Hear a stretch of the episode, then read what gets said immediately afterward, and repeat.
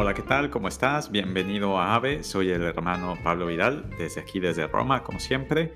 Con mucho gusto de volverte a saludar, pues ya después de haber terminado estos ejercicios espirituales, ya les contaba la semana pasada que estaba en este retiro, que dura ocho días, que terminé el pasado 30 de septiembre y por eso el hermano Alexis había subido el episodio anterior.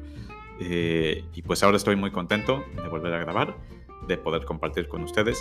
Pues ha habido muchas experiencias también en esta semana de ejercicios eh, que son pues una especie de, sí, un retiro que dura ocho días. Son basados en los ejercicios de San Ignacio de Loyola que duraban un mes.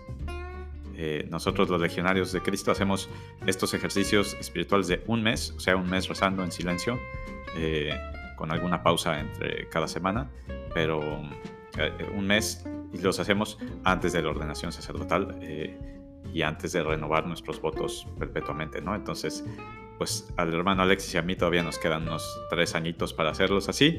Eh, mientras tanto, cada año y también después, durante toda nuestra vida, cada año hacemos una semana de estos ejercicios espirituales, de este retiro de una semana. Y a lo mejor si nunca has hecho la experiencia, te preguntarás, ¿cómo, cómo carambas le haces para estar una semana en silencio, eh, rezando? Eh, ¿qué, dices, qué piensas, qué haces, qué rezas? Que mi, duda siempre antes de hacer esto era, ¿y qué pasa si alguien hace una tontería, hace algo chistoso? ¿Cuándo me río? ¿Qué le digo? eh, pues si no has hecho la experiencia, te invito a hacerla, aunque sea un retiro de dos, tres días y luego tal vez te animas a uno de una semana, unos ejercicios espirituales así. Es una experiencia muy bonita. Y de ahí me salieron varias reflexiones y una es la que quiero compartirte hoy. Eh, estos ejercicios San Ignacio los pensó, como te decía, para que duren un mes eh, y están divididos entonces en cuatro semanas. En la primera semana se habla sobre la creación, en la segunda sobre la vida pública de Jesús, en la tercera sobre su pasión y muerte y en la cuarta sobre la resurrección.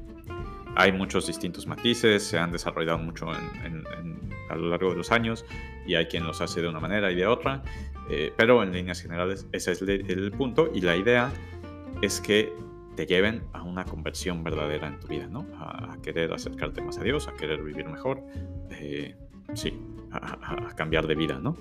Aunque vayas por un buen camino, eh, aunque todo en tu vida esté muy bien, siempre puedes mejorar, ¿no? Entonces, esa es la idea de los ejercicios espirituales. Eh, y pues mientras hacía estos ejercicios, mm, dedicaba algún tiempo del día a pasear por la casa, ¿no? Por los jardines, es muy bonito pasar aquí dentro. Eh, y un día, uno de los primeros días, estaba paseando por, eh, tenemos al fondo de la casa un jardín donde trabaja mucho el hermano Alexis, todas sus reflexiones sobre los jardines nacían ahí.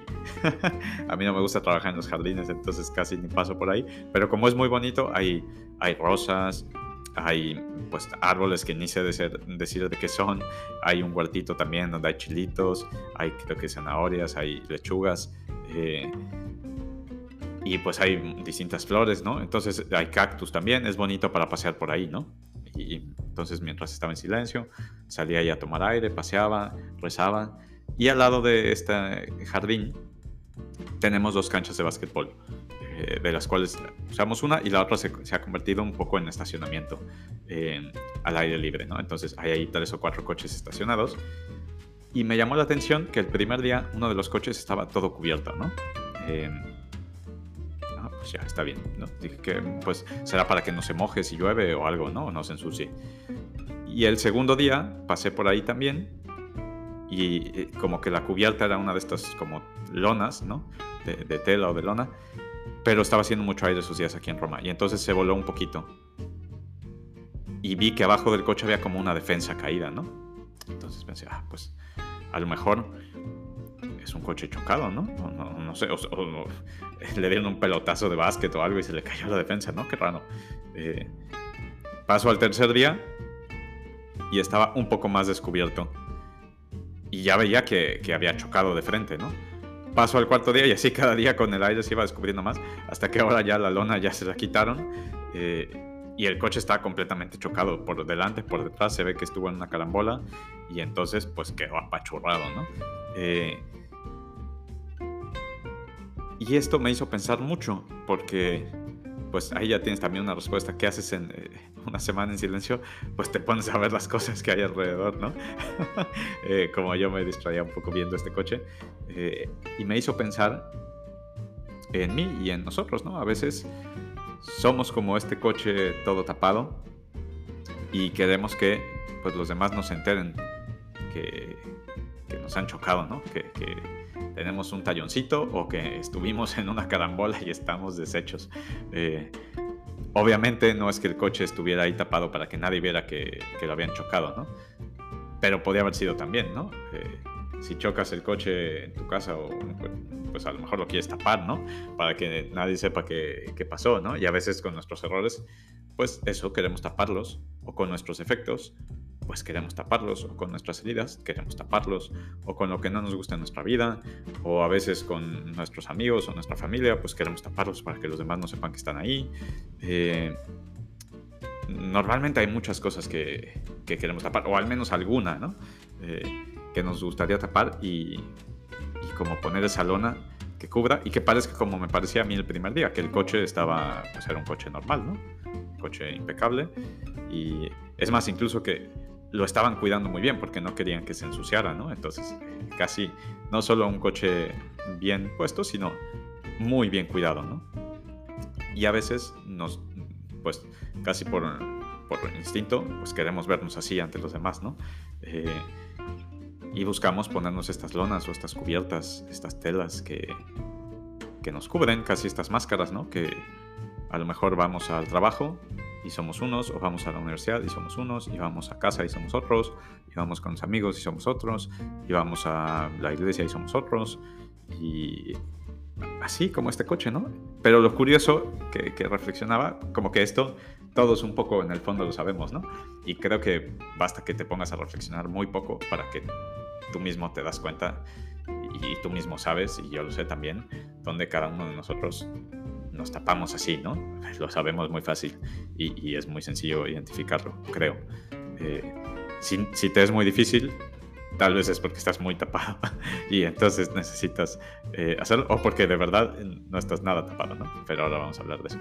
Lo que para mí era curioso era que cada día se iba destapando más y entonces yo cada día me iba dando cuenta de qué era lo que pasaba, ¿no? Y se destapaba por el viento. Y creo que a veces en la vida también nos pasa así, ¿no? Nos vamos destapando poco a poco y las situaciones, el viento, la vida, va destapando y va quitando esas máscaras. Y cómo nos da miedo a veces que, pues, quedar expuestos, ¿no? Que vean que estuvimos ahí en medio de una carambola y que nuestro coche está destruido, ¿no? Que no tiene, casi que se le cayó hasta el motor, ¿no? Y, no nos gusta y, y duele y solemos evitarlo, ¿no? Pero de verdad me hacía reflexionar en qué nos tapamos, no? Eh, y no sé, no tengo la respuesta exacta, y...